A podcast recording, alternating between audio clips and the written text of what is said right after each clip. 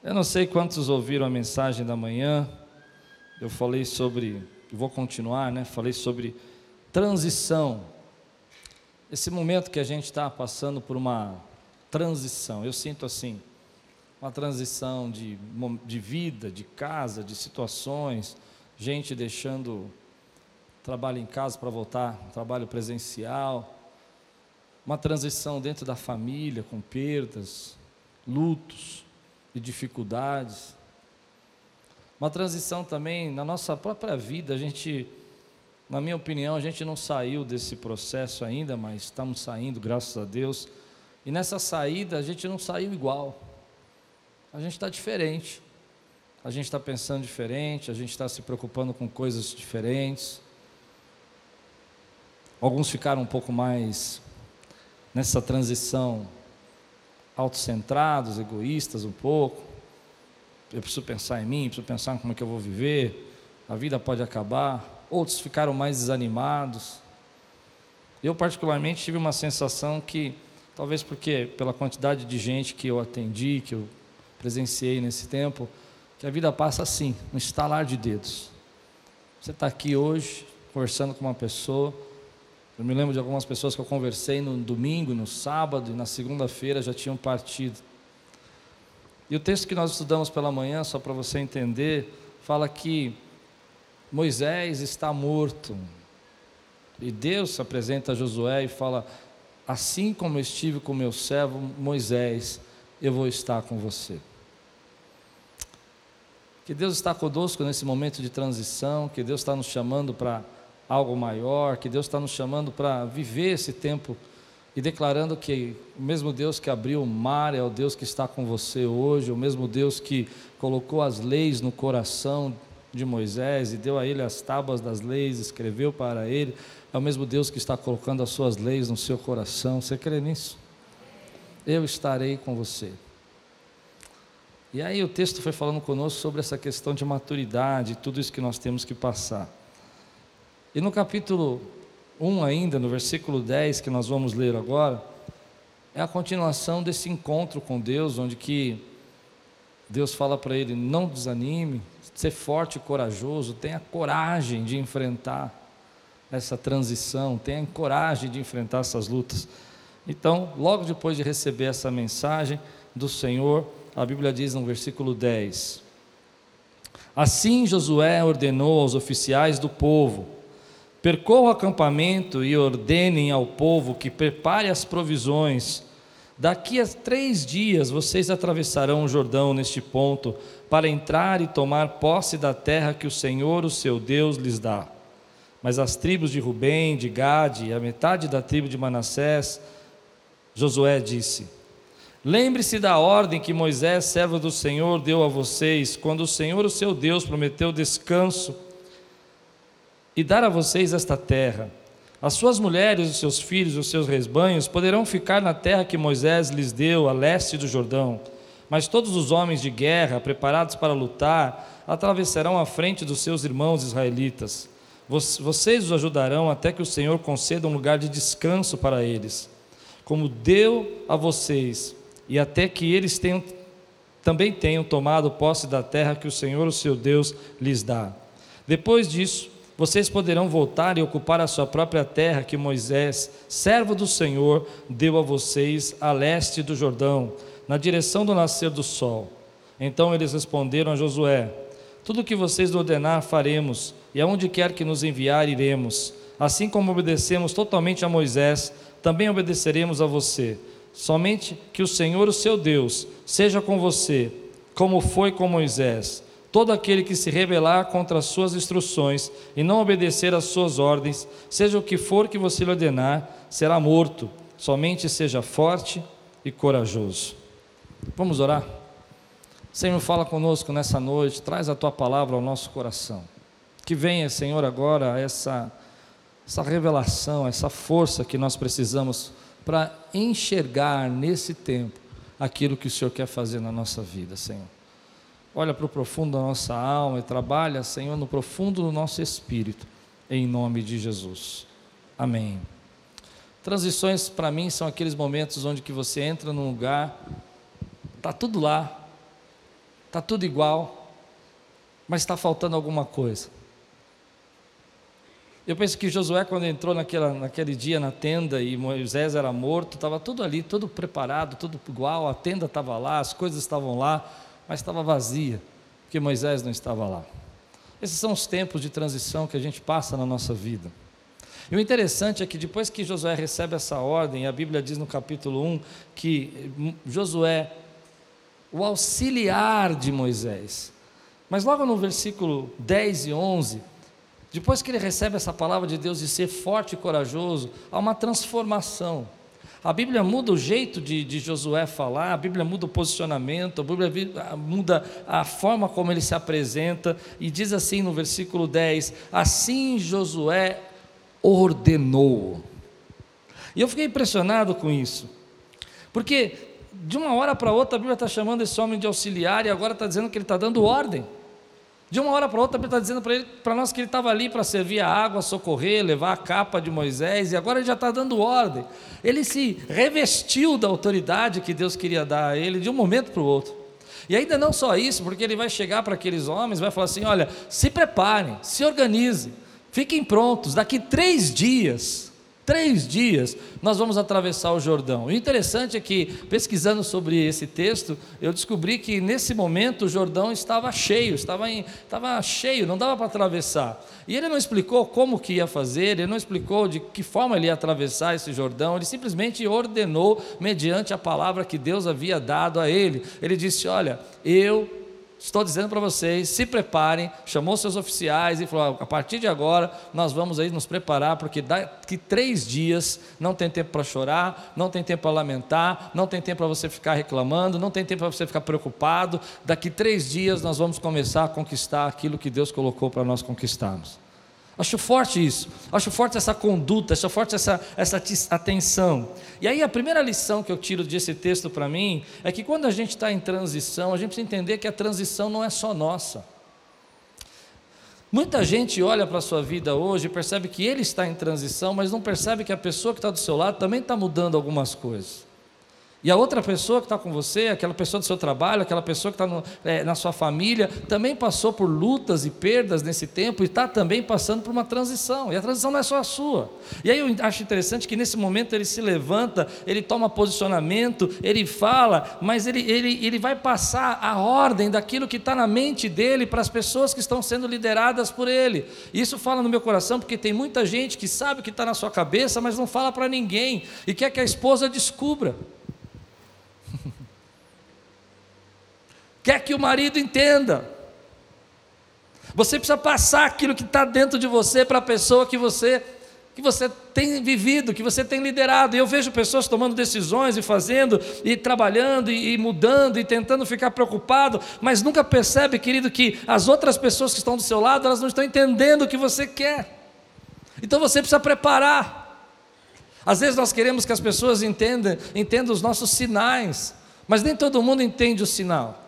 Nem todo mundo entende o sinal que você está dando nesse momento. Então Josué se levanta e fala assim: Olha, vamos se organizar, vamos preparar, porque nós vamos atravessar esse Jordão. E aí é isso que Deus fala no meu coração. Você precisa se apoiar naquilo que Deus tem falado a você, mas direcionar as pessoas que estão com você.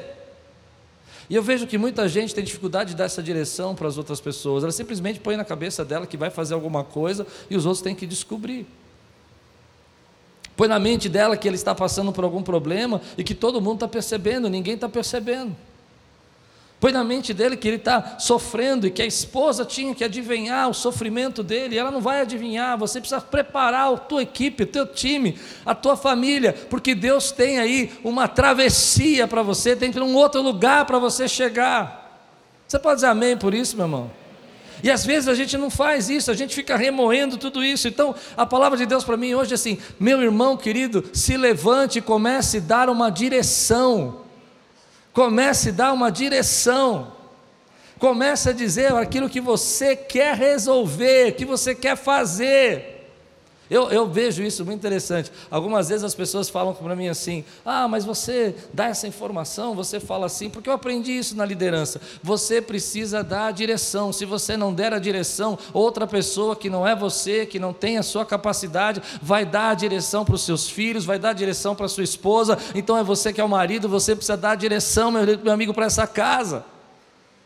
Eu acho interessante porque de uma hora para outra, esse homem que estava ali chorando, talvez sofrendo a perda de Moisés e, e, e, e, vivendo toda essa transição, ele se levanta e fala assim: É isso que nós vamos fazer. Tua esposa às vezes está clamando dentro de você, perguntando: O que, que nós vamos fazer agora? Não é verdade? Às vezes os nossos filhos estão perguntando para nós: Pai, o que, que nós vamos fazer agora? Me deixa falar um pouco os homens hoje, mulheres, tudo bem ou não? Porque eu acho. Ouvi oh, uma vontade, obrigado, irmão. Fique à vontade. Obrigado. Estou à vontade. Estou bastante à vontade. Não é? Mas eu fico preocupado com esse momento que nós estamos vivendo, onde a gente não se levanta, não dá uma direção para nada, meu irmão.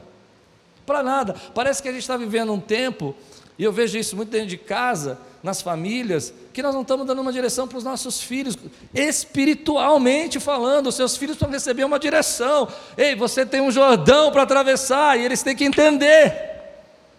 Ah, eu sei, eu sei, eu sei. Isso fala muito comigo. Porque às vezes, eu não sei se eu sou só eu que sou assim, mas às vezes eu gosto de ficar pensando e remoendo e ficar é, comigo com os meus problemas e acabo não comentando nada, não falando nada, porque eu não quero envolver outras pessoas, eu não quero dizer o que está me desapontando, mas as pessoas não sabem o que está na sua cabeça.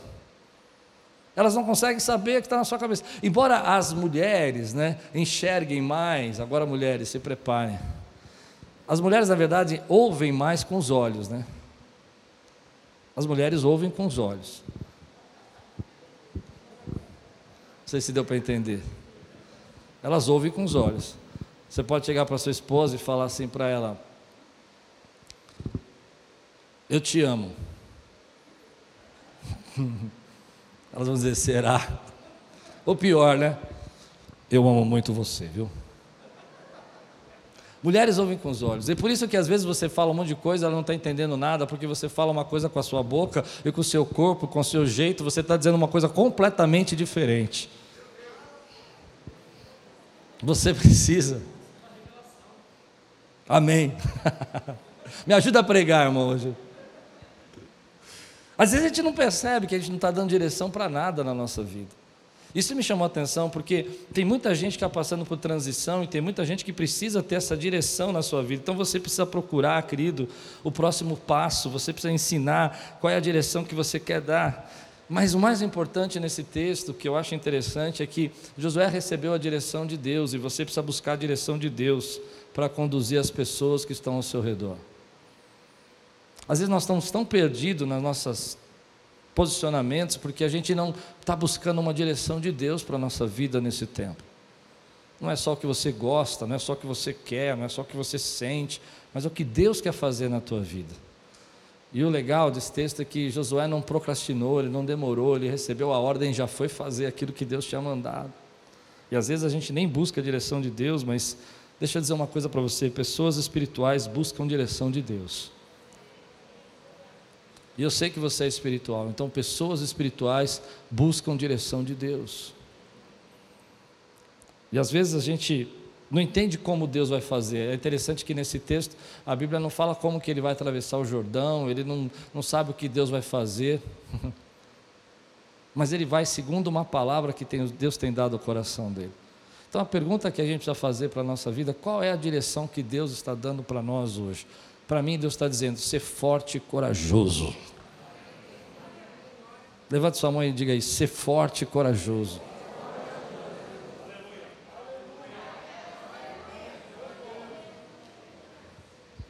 Tua casa depende da direção que você busca de Deus. O futuro da tua família depende da direção que você busca de Deus. Mas nós estamos brigando muitas vezes, porque um está pensando numa coisa e outro está pensando em outra coisa, mas ninguém está se comunicando e dizendo qual é a direção. E Jesus já falou: casa dividida não subsiste. Então busca a direção de Deus. Hoje você veio aqui para buscar uma direção de Deus para a sua vida. Hoje você veio aqui para Deus falar alguma coisa para você. Você crê nisso? Você não veio aqui porque você não pagou a Netflix, você veio aqui porque você quer ouvir uma direção de Deus para a sua vida, meu irmão. Quem pode dizer glória a Deus por isso, querido? Essa é a direção que Deus quer te dar hoje. Sua casa é uma casa bendita, é uma casa abençoada. Deus tem conquistas para fazer na sua vida. Estamos em transição, mas o mesmo Deus que esteve com Moisés está com você agora nesse lugar. E como eu falei de manhã, me perdoe de repetir essa parte, mas é, tem muita gente que não vai ouvir a mensagem da manhã. Querido, às vezes a gente precisa silenciar os nossos sentimentos para receber a direção de Deus. Se você pensar, Josué foi aquele auxiliar de Moisés, talvez íntimo ao tempo todo com ele, desde o tempo que eles foram espiar a terra, ele está lá, e de repente Moisés está morto. Eu fico imaginando a tristeza, as lutas, as dores, a, o sentimento de, de distanciamento, de abandono. Você sabe o que é um luto, mas você precisa silenciar os seus sentimentos para você receber direção de Deus. Se os seus sentimentos falarem mais alto que a voz de Deus, você não pode receber uma direção de de Deus. Então Deus, na sua glória, diz assim: Meu servo Moisés está morto, mas como eu estive com ele, estou com você. Como eu estive com essa perda que você viveu, agora eu estou com você. Embora você tenha passado por essa luta, eu tenho estado com você. Mas se você não silenciar os seus sentimentos, você não consegue receber direção de Deus. E às vezes a gente não percebe que a gente está tão cheio de sentimento. Eu falei isso de manhã, só para terminar esse pedaço. E a gente está sentindo demais, gente. Está sentindo tudo o tempo todo. Tua esposa não pode falar nada que você fica bravo. E eu vim com a cinta na mão. Não é possível, meu irmão. Misericórdia. E você sabe que eu não preparei nada disso para pregar. Né? Sei lá. Mas é. Está sentindo muito. Qualquer coisa que fala para você, você desiste dos seus planos, desiste dos seus sonhos. Você quer ficar sentindo o seu luto, a sua perda, ou você quer receber uma direção de Deus para a tua vida, querido? Ah, meu irmão, eu sei que muita gente nos deixa, muita gente nos trai, muita gente é mal com a gente, muita gente falha conosco, muita gente erra conosco, muita gente faz coisas na nossa vida que deixam marcas, deixam sentimentos difíceis na nossa vida. Não é fácil, eu não estou dizendo que é fácil. Tem muitas vezes na minha vida, querido, que eu falo, meu Deus, como as pessoas podem ser assim? Aonde que essas pessoas nasceram para ser desse jeito? Meu Deus do céu! Mas eu aprendi uma lição. Eu prefiro silenciar meus, meus sentimentos, as minhas emoções e receber um direcionamento de Deus. Algumas pessoas vão chegar para você, vão falar que você não pode, vão dizer que você não pode se formar, você não pode terminar esse curso, você não pode fazer aquilo que Deus está mandando fazer fazer, que você não é capaz para fazer. Josué, você não é Moisés, seus, seu rosto não brilha, você não recebeu a tábua, eu não vi você fazer nada de espetacular até agora. Como você vai assumir o lugar dele? Eu não sei o que as pessoas vão dizer. O que eu sei é que o mesmo Deus que estava com Moisés está com você. Então silencie os seus sentimentos e comece a viver aquilo que Deus está te dando de direção. Não deixe as pessoas falarem para você, não deixe os seus sentimentos impedir. Sentimento de rejeição, tira longe da tua vida. Sentimento de solidão, tira longe. Ingratidão, ingratidão, arranca da tua vida, meu irmão. E eu vou dizer para você: dói. Você tem direito de dizer está doendo. Ninguém tira esse direito de mim, nem de você.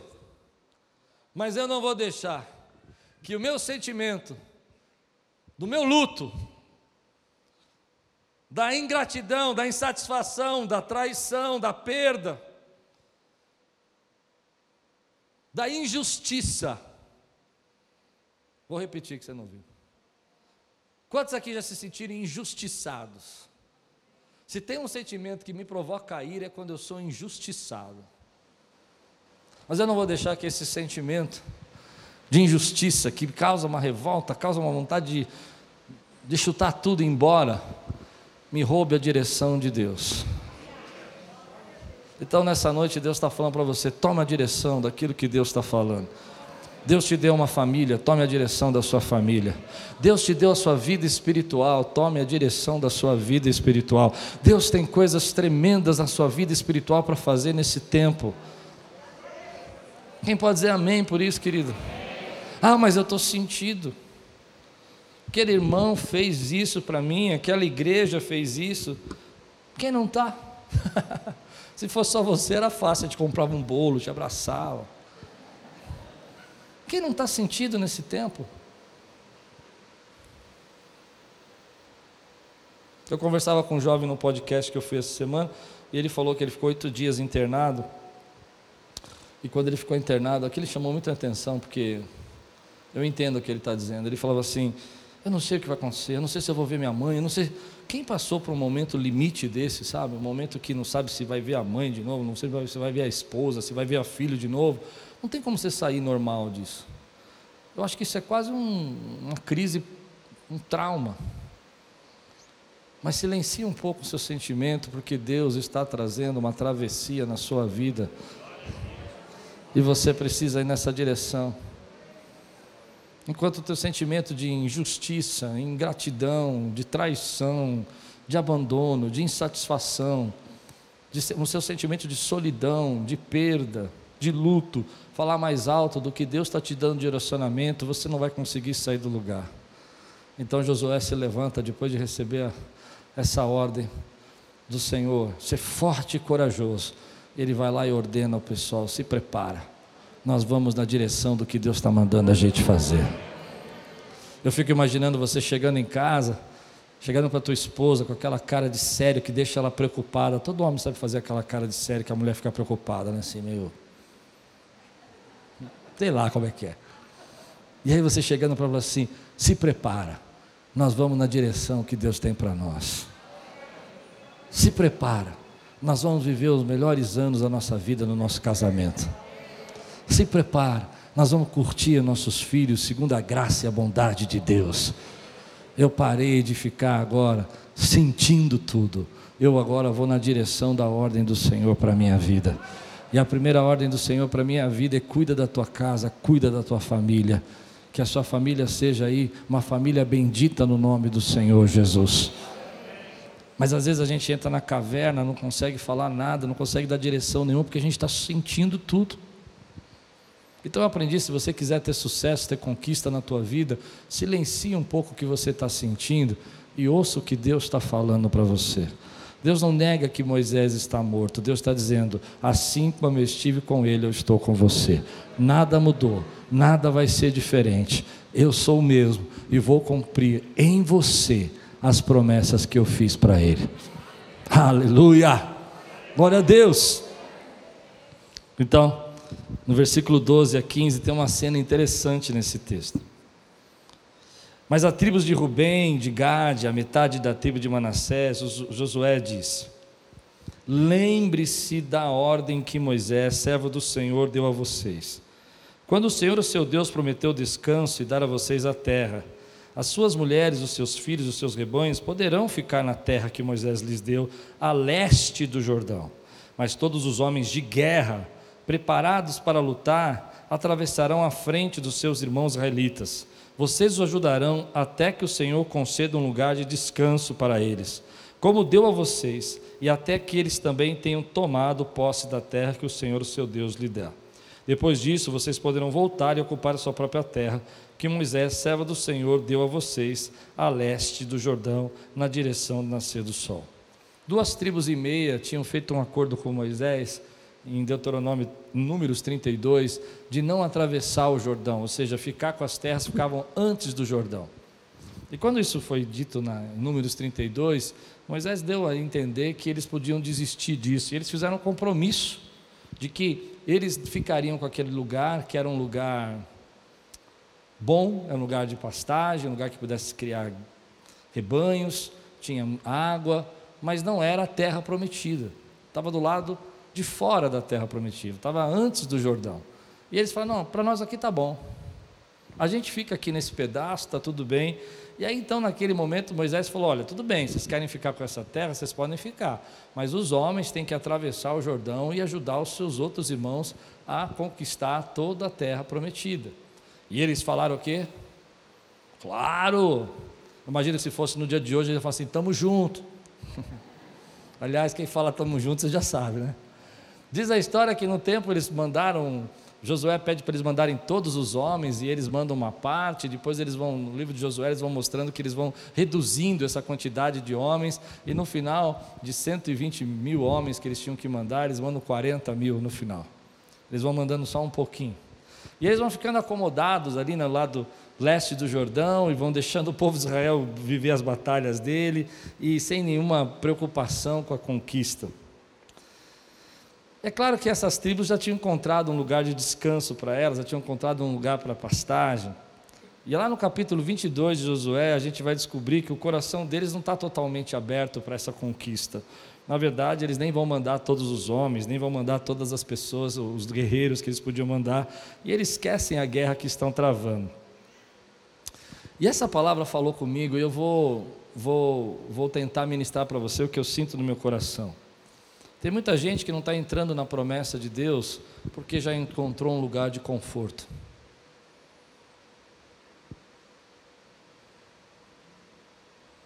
Tem muita gente que está abandonando a sua missão porque já chegou num lugar que acha que está bom para a vida dele.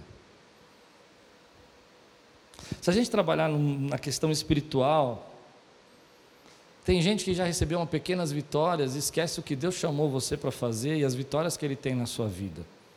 Tem gente espiritualmente falando que deixa de lado a direção de Deus e prefere ficar fora da terra prometida desde que fique na zona de conforto.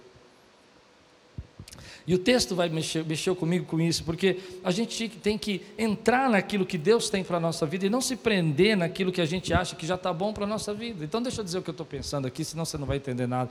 Espiritualmente falando, Muitas pessoas hoje estão fora da terra que Deus prometeu para elas, porque estão abandonando a sua missão, o seu propósito, estão se ausentando da guerra espiritual que está sendo travada.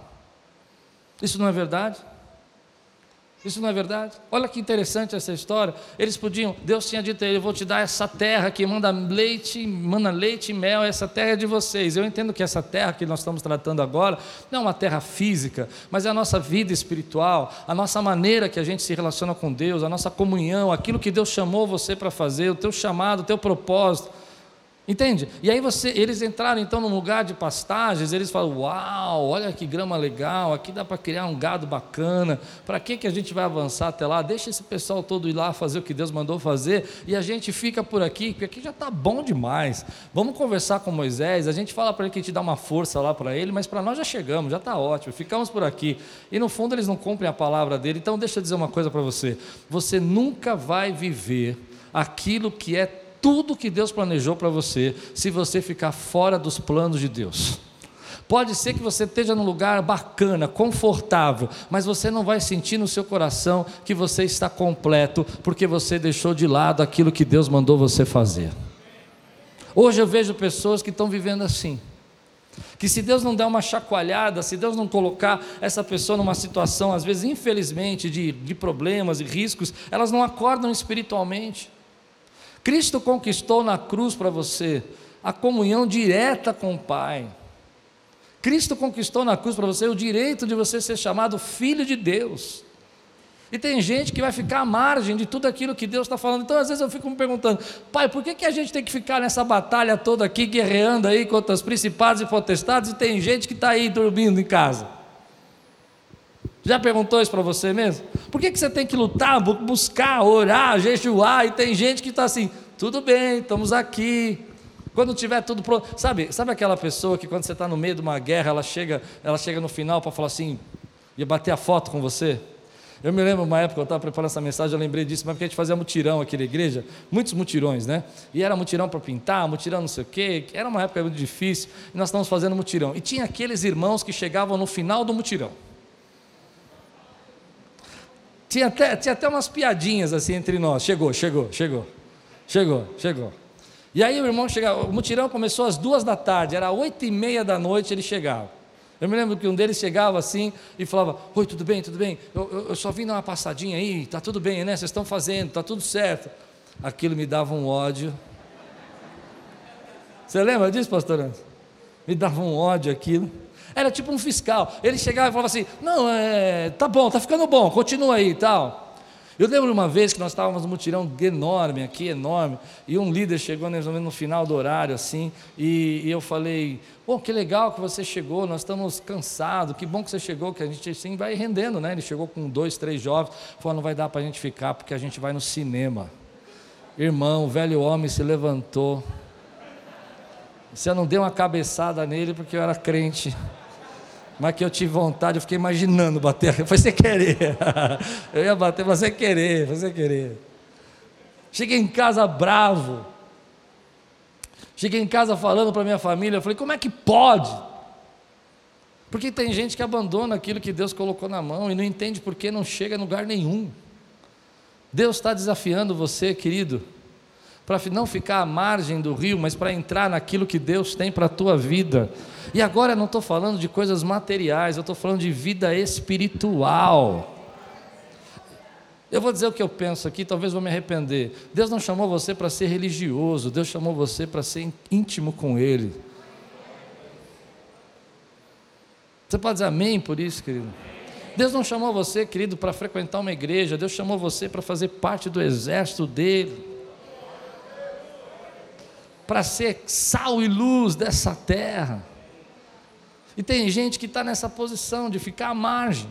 Você deve lembrar de algumas pessoas que você fala, fala, fala, elas estão sempre naqueles mesmos problemas. Às vezes a vida delas é bem legal, porque elas conseguem, sabe, organizar, fazer churrasco todo sábado, é uma maravilha. Enquanto você está lá cantando no coral, tocando, fazendo ensaio, chegando 5 horas da tarde aqui para ensaiar, e a pessoa está lá assistindo futebol. Amém, querido, mas não perca de vista o chamado, aquilo que Deus mandou você conquistar passa o teu Jordão. Passa o teu Jordão. Elas incomodam a gente porque elas já chegaram a primeiro, chegamos, estamos aqui, estamos felizes. Mas lembra que o que você vai receber na vida eterna, ninguém pode roubar de você e vai valer a pena. Isso é para quem crê, querido, eu creio. Porque se eu não cresce nisso, querido, eu ia fazer que nem eles, eu ia ficar na margem do Jordão. Mas eu sei que tem gente que precisa da sua vida, da sua, da sua, do seu ministério, dos seus dons. E como eu sempre digo, você é a resposta da oração de alguém, meu irmão. Alguém está clamando, envia aquele mestre, envia aquele evangelista, envia aquele professor, envia aquele, aquele, aquele ajudador, aquele auxiliador. E Deus está levantando você. Você não pode ficar à margem. Então não fique olhando para as pessoas que estão ficando à margem. Vá na direção daquilo que Deus Deus tem mandado você fazer. Passa o teu Jordão e viva aquilo que Deus planejou para a tua vida. Passa o teu Jordão. Eu sei, essas pessoas incomodam a gente. Aquele, aquele rapaz me incomodava. Me deixava doido. Doido, porque ele chegava. Eu me lembro uma vez também, acho que o Marquinhos vai lembrar, nós estávamos fazendo um churrasco aqui, todo mundo trabalhando no mutirão do churrasco, era uma coisa enorme, era uma bênção. Daqui a pouco chega a pessoa na hora que a carne está assando. E ainda tem a, a não vou falar essa frase. De perguntar, não está pronto ainda? Você nunca ficou bravo com isso? Não está pronto ainda?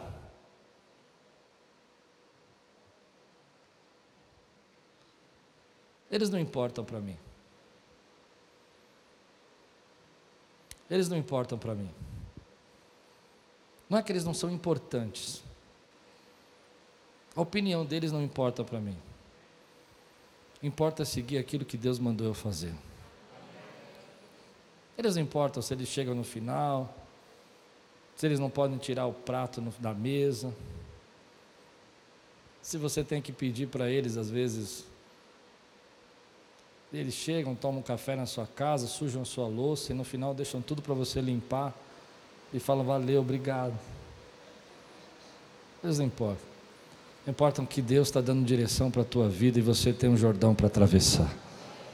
Não se compare a eles. Eu vou fundo nisso, posso? Não se meça por eles. Não fique comparando que a vida deles é mais tranquila, é mais sossegada, porque o que Deus tem para você, nem olhos viram, nem ouvidos ouviram. A gente fica comparando e fica dizendo assim, nossa, mas como ele. Eu me lembro uma vez que a minha filha, eu já estou falando demais isso aqui, né? Deixa eu olhar para minha esposa. Minha esposa é meu filtro, né? Eu me lembro uma vez que minha filha falou assim, pai, por que, que nós não temos uma vida normal? ela era pequena, ela falou, por que, que nós não temos uma vida normal? Eu disse, o que, que é vida normal, filha? Pai, nós não temos uma vida normal, você não percebe que a gente não é normal. Eu disse: Eu sou normal. Ela disse: Não, a gente não é, pai. A gente está todo dia na igreja, a gente tem que trabalhar, a gente tem que fazer a obra, tem que fazer isso, tem que fazer aquilo. Tem gente toda hora, a gente precisa orar. Eu falei: Isso não é normal? Falou: Não, as minhas amigas vão para a escola. Elas saem da escola. Quem é filho de pastor aqui vai entender o que eu estou falando, né? Elas vão para a escola, elas voltam para a escola, elas fazem a lição, elas ficam brincando, e eu tenho que estar aqui na igreja. Eu falei, está vendo como você é abençoada? Ela, como assim? Ela olhou com uma olhar para mim de quem dissesse dizer assim, você está brincando, né? Eu só queria uma vida normal. E eu digo para você, louvado seja o Senhor, porque Ele tirou você dessa normalidade, te colocou, querido, nas conquistas do reino que Ele quer usar você para fazer. Eu sei que às vezes eu sou desequilibrado nessa área, né? Sou exagerado, muita coisa, mas eu quero dizer para você que vale muito mais a pena ter uma vida que não é normal, mas que tem o um Espírito Santo que fala com você, tem um Deus que te dá a direção, tem um Deus que fala para você o que você tem que fazer. Então, querido, aceita que você não é normal, você é cidadão do reino, teu reino é outro. Se você crê, querido, dá um brado, dá um glória a Deus, celebra você. Aleluia! Aleluia! Aleluia. Cinco minutos para falar com pessoas aqui que perderam a direção só porque encontraram um lugar de pastagem. Eu conheço muita gente que abandona o seu sonho. Eu me lembro de um, de um homem que eu conheci na minha adolescência, que ele tinha um chamado pastoral. Mas ele montou uma empresa na época, a empresa deu muito lucro, deu muito lucro. E uma vez ele já de uma certa idade, ele disse para mim assim: Klaus, eu não aceitei o meu chamado pastoral porque a minha empresa estava com muito lucro e eu não queria perder aquela força que ela estava. Ele tinha uma empresa que, de interessante que depois de algum tempo aquela máquina que ele consertava, ela não funciona mais, não existe mais, nem tem mais. Vieram os computadores e acabaram com tudo aquilo. E ele não se preparou para essa mudança. E ele ficou sem a empresa e sem a terra que Deus queria dar para ele. Tem muita gente, querido, que acaba abandonando o chamado, deixando de lado, porque seu sonho era casar e casou, seu sonho é fazer a faculdade, fez a faculdade. Deus está chamando a nossa igreja, e eu creio que está chamando muita gente aqui nessa noite, por isso que eu estou pregando, para um compromisso maior com Ele um compromisso. Então você não pode ficar preso, não fique à margem, não abandone as promessas, não abandone as conquistas, não abandone os planos que Deus tem para você, não abandone, querido, os propósitos só porque você entrou no momento da tua vida que você encontrou conforto. Eu vou falar um pouco para os jovens. Eu, muito, eu vejo muitos jovens hoje que conseguem os dois trabalhar, casaram e conseguem trabalhar, e um tem uma renda e outro tem uma renda, junta as duas rendas, é um salário bom e acaba abandonando todos os seus propósitos espirituais. Eu vou dizer para você, que bênção que Deus te deu esse lugar de pastagem, mas sabe o que, que vai dar sustento para a tua vida, o que vai dar sustento para a tua família, o que vai manter você de pé é você estar debaixo da vontade da palavra de Deus. As coisas podem passar, o teu trabalho não é tua fonte, teu dinheiro não é tua fonte. A tua fonte que sustenta a tua casa e sustenta a tua vida é o Senhor nosso Deus, é Ele que sustenta. Aleluia. Então, no versículo 16 e 18, eles responderam a Josué. E aqui dá a entender o texto que foi todo o povo e não só essas duas tribos e meia. Tudo que você nos ordenar, faremos, e aonde quer que nós enviar, iremos. Assim como obedecemos totalmente a Moisés, também obedeceremos a você. Somente que o Senhor, o seu Deus, seja com você como foi com Moisés. Todo aquele que se rebelar contra as suas instruções e não obedecer às suas ordens, seja o que for que você lhe ordenar, será morto. Somente seja forte e corajoso. E aqui tem uma, uma lição para nós. Não se, não se tem conquista se não tiver unidade. Primeiro é o líder dizendo o que acha que deve fazer, mas depois também é o povo dizendo nós vamos fazer. Ninguém consegue provocar um avivamento sozinho. Mas se todos nós começarmos dizer, Senhor, nós queremos viver um avivamento, Deus vai derramar um avivamento nesse lugar. Ninguém consegue conquistar nada sozinho. E é bonito que esses homens então se manifestem em unidade. E é por isso que você precisa decidir a ordem, declarar a direção que você precisa entregar para a sua casa, para que possa gerar essa unidade sobre a vida da sua casa, da sua família. Porque se não houver unidade, você não consegue conquistar nada e nem construir nada na tua vida. E aí a, a Bíblia vai dizer para nós que a gente precisa aprender a ter esse, esse encorajamento mútuo que às vezes nos falta no meio da igreja. Como é que a gente está se encorajando hoje? E hoje a minha palavra para você foi que Deus tocou meu coração mesmo, é encorajar você. É encorajar você. Eu não sei o que falaram para você, eu não sei o que disseram para você, mas eu quero encorajar você para viver aquilo que Deus está colocando no seu coração de direção. E dizer que a gente junto vai conquistando aqueles planos que Deus tem para nós nesse tempo. E ninguém pode parar quando você está em unidade, no mesmo espírito, buscando a direção. De manhã eu falei muito isso, está faltando coragem às vezes para nós para enfrentar esse tempo. Então eu venho aqui encorajar vocês assim, olha, lembra, querido, se lembra que Deus tem dado direção para a tua vida e o mesmo Deus que te dá direção é o mesmo Deus que deu direção a Josué e ele vai estar com você nesse tempo. Mas você precisa buscar essa unidade. Eu me lembro uma vez que eu e minha esposa queríamos comprar uma casa e a gente não conseguia comprar a casa porque não havia unidade. Tudo que a gente falava não batia. Eu queria uma casa de um jeito, ela queria de outro. Eu queria fazer um negócio assim, ela queria outro. Um dia eu peguei e ela sentou comigo e falou assim: Vamos conversar. Eu falei: Pode falar. Vamos definir como é que vai ser essa casa. E ela começou a dizer o que tinha que ter na casa. Eu falei, não, não é isso aí não. não isso, aí, isso é legal, isso é legal. Não, isso aí, isso não. E ela foi descrevendo e a gente entrou em concordância. E no momento que a gente começou a entrar em unidade, foi bonito porque ela, ela começou a procurar a casa, não fui eu. Ela começou a procurar a casa de acordo com aquilo que nós tínhamos dito. E pouco tempo depois, nós estávamos vendo uma casa sem dinheiro nenhum para comprar, porque nós estávamos embaixo de uma unidade. Tem gente que não está unido com nada, querido, está unido com nada está unido com a sua família, não está unido com ninguém. Você não vai viver aquilo que Deus tem para você se você não buscar essa unidade. E aí, a ideia desse texto é que nós precisamos nos encorajar mutuamente. Então, ele disse: Olha, nós vamos atravessar. E ninguém perguntou para ele como é que iam atravessar. Isso é incrível, porque ninguém fez a pergunta mais lógica: como que nós vamos passar para o outro lado? De que forma nós vamos atravessar? Nós vamos atravessar de barco? Nós vamos atravessar de um outro lugar? Eles não perguntaram nada, ele só falou assim: estamos juntos, nós vamos conquistar e nós vamos fazer. Então aqui está um segredo para a minha vida e para você. Se você quiser viver sobrenatural de Deus na tua vida, você precisa gerar unidade. Se você não gerar unidade, você não sai do lugar. Então Deus está dizendo a ordem sobre nós. Eu vou trazer um avivamento para essa igreja. Eu quero viver esse avivamento. Eu estou dizendo para você: se prepare, que Deus tem um avivamento para a tua casa. Deus vai resgatar teu filho, Deus vai resgatar tua filha, Deus vai resgatar o teu ministério, o teu dom. E aí você tem que se levantar e falar: Pastor, estamos juntos, nós vamos viver esse avivamento. E aí sim Deus derrama a bênção sobre as nossas vidas. Mas se não houver essa unidade, não acontece, querido. E é por isso que eu acredito que o inimigo muitas vezes coloca na nossa vida e dentro do nosso casamento, dentro da nossa família, tantas pequenas divisões e problemas para quebrar a unidade. Porque quando o povo está reunido e está em unidade, um encorajando o outro, ninguém para, querido.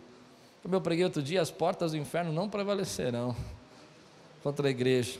E você é a igreja mas você tem que estar em unidade. E aí, essa questão de estar em unidade, para mim, é muito clara, porque às vezes nós não percebemos que nós estamos preocupados em receber e Deus está pedindo que você dê, nós estamos preocupados em, em viver a nossa mudança de vida, e Deus está dizendo para você: vai viver essa mudança de vida quando você ativar a ordem que eu coloquei no seu coração. E a gente diz: mas está bom esse lugar que eu estou, já estou tão acostumado nessa margem. E Deus fala: sai dessa margem, porque essa margem não é a terra que eu te prometi, eu vou te colocar dentro da terra que eu te prometi. E aí você diz: Mas está bom, Senhor, mas como eu vou fazer isso? Porque minha mulher não quer. Provoque unidade na sua casa, porque Deus está trazendo um tempo novo na sua vida, algo novo de Deus. Eu creio que nós estamos em transição aqui na igreja, é por isso que eu preguei tudo isso. Eu creio que aqui está vivendo um tempo de transição. Eu estou vivendo um tempo de transição. E eu quero dizer para você: vamos junto. Vamos em unidade. Vamos ver Deus tocando os nossos filhos, vamos ver Deus quebrantando, levantando profetas e pastores mirins aqui, jovens. Quando eu falo mirins, assim, são iniciantes, são jovens. Eu sou um pouco contra daquelas crianças pregando assim, eu não, não curto muito. Sabe aquelas pequenininhas assim, eu acho que exige demais delas. Mas eu estou dizendo desses profetas novos que Deus quer levantar. Porque nós temos que viver essa geração. E esse texto vai falar de geração para nós, vai dizer assim: olha, a geração de Moisés partiu e agora precisa se levantar uma geração de Josué. E eu creio que é tempo de Deus levantar os jovens dessa igreja numa geração de Josués aqui.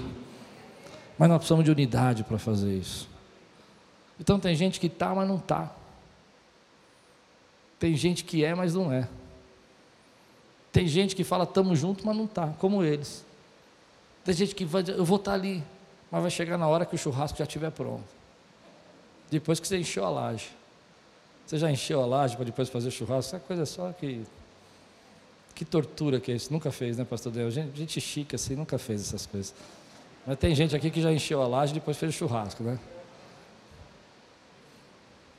Mas eu quero declarar para você que esse é o tempo de Deus gerar unidade na nossa vida, querido. Esse é o tempo de Deus gerar unidade na sua casa para que as bênçãos de Deus sejam derramadas sobre sua vida. Então ele manda se preparar para atravessar.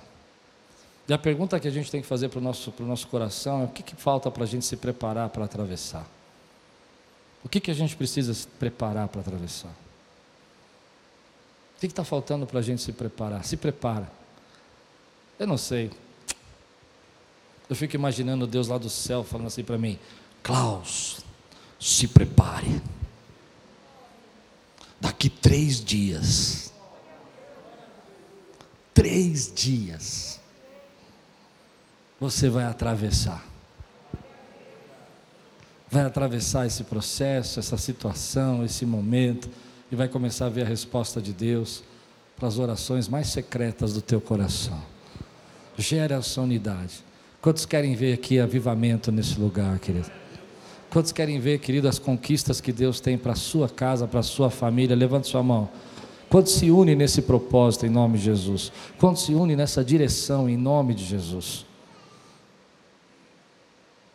No final das contas, a gente sabe que nem todo mundo está unido, né? Como eu falei no capítulo 22, eles não vão mandar todo mundo e tudo mais. Mas mesmo assim, com aqueles poucos que se uniram, Deus gerou as conquistas que ele queria então não se preocupe se todas as pessoas vão estar de acordo com você ou não, porque nem sempre elas vão estar, mas continue fazendo aquilo que Deus te deu de direção para fazer. Você recebe essa palavra hoje na sua vida, querido? Aleluia. Eu quero orar com você. Se nesse momento você está se sentindo um pouco à margem daquilo que Deus tem colocado no teu coração, e Deus está falando com você que é tempo de você viver mudanças, se preparar, deixar de lado os teus sentimentos e viver aquilo que Ele realmente tem para você nesse momento. Se Deus está falando para você hoje, como está falando comigo, provoca um avivamento na tua vida, na tua casa, por meio da unidade com o Espírito. E não deixe o conforto, não deixe a sua segurança roubar de você os direcionamentos que Deus está dando. E você precisa de coragem para enfrentar isso. Precisa de força para enfrentar. Eu quero ser um encorajador na sua vida. Eu quero dizer, ei, vamos junto. Vamos resgatar os nossos filhos, vamos resgatar as nossas crianças que passaram nesse tempo tantos problemas, que a gente não sabe o efeito disso ainda. Mas vamos em unidade buscar direção, crescimento e saúde para a nossa vida. Se Deus está falando com você que esse é o tempo de você deixar de lado a margem e se preparar para fazer uma travessia de vida, de transformação, de mudança, de crescimento e graça, de conquistas espirituais para a tua vida, eu quero orar com você. Mas eu quero orar com esses agora. Se Deus está falando com você, fica de pé no teu lugar e eu vou orar com você. Se você precisava desse encorajamento hoje, Deus está dizendo para você: assim como eu estive, com meu servo Moisés, eu vou estar com você.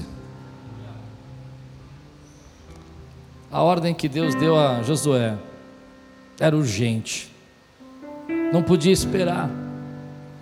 E às vezes o direcionamento que Deus está nos dando é urgente. Tem gente que não pode esperar. Precisa agora da tua oração. Precisa agora. dos teus dons. Tem gente na sua família que não pode esperar. Precisa agora do seu posicionamento.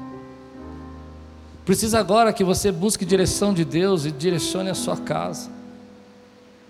Não pode ser amanhã, tem que ser hoje. Tem que ser nesse momento. Então eu digo para você, querido, se ainda que você não sabe como você vai atravessar esse rio, se prepare, porque ele vai fazer de novo. Você não entendeu? Ele vai fazer de novo. Aquilo que ele fez no Mar Vermelho, ele vai fazer no Rio Jordão. E eu creio que ele vai fazer de novo na minha vida e na sua vida. Bênçãos, batismos, avivamentos, portas que se abrem de uma maneira sobrenatural na nossa vida, novas experiências espirituais, uma nova dimensão de oração, Ele vai fazer de novo. Assim como Ele abriu o Mar Vermelho para Moisés, Ele vai abrir o Rio Jordão para Josué, porque Ele faz de novo. Nós vemos um tempo onde você pode pensar que os seus planos, os seus sonhos foram embora, mas Ele manda dizer para você: Ei, eu vou fazer de novo eu vou fazer de novo. E você fica se perguntando, mas como é que eu vou atravessar isso? E ele fala, eu vou fazer de novo. Sabe, como aquela vez que você recebeu aquela ligação, como aquela vez que você recebeu aquela promoção, ou como aquela vez quando recursos chegaram na sua vida e você não sabia nem por que estava chegando, Ele vai fazer de novo. Ele é poderoso para fazer de novo. Levante aí sua mão e diga assim comigo: Senhor, eu sei que o Senhor está fortalecendo a minha vida. E é urgente, é agora. Eu sei que eu estou recebendo direção, direcionamento. O teu direcionamento vai afetar o direcionamento da tua família, vai afetar o direcionamento dos teus filhos vai ser como óleo que desce pela barba de Arão, que escorre pelos ombros, vai descer pela sua cabeça aquilo que Deus quer fazer, e vai passar pelos teus filhos, vai passar pela tua família, e vai abençoar, como diz, os filhos dos teus filhos. Como nós cantamos hoje, mas é agora, é agora, é hoje que Deus está dando um direcionamento. Então vou dizer uma coisa para você: se você se sentiu à margem até agora, se liga nessa unidade comigo aqui, levanta a tua mão e diz assim: Senhor, eu quero viver avivamento na minha casa, meus filhos são teus, minha família é bendita, eu estou recebendo direcionamento, porque eu sei que o Senhor vai fazer de novo. Aleluia.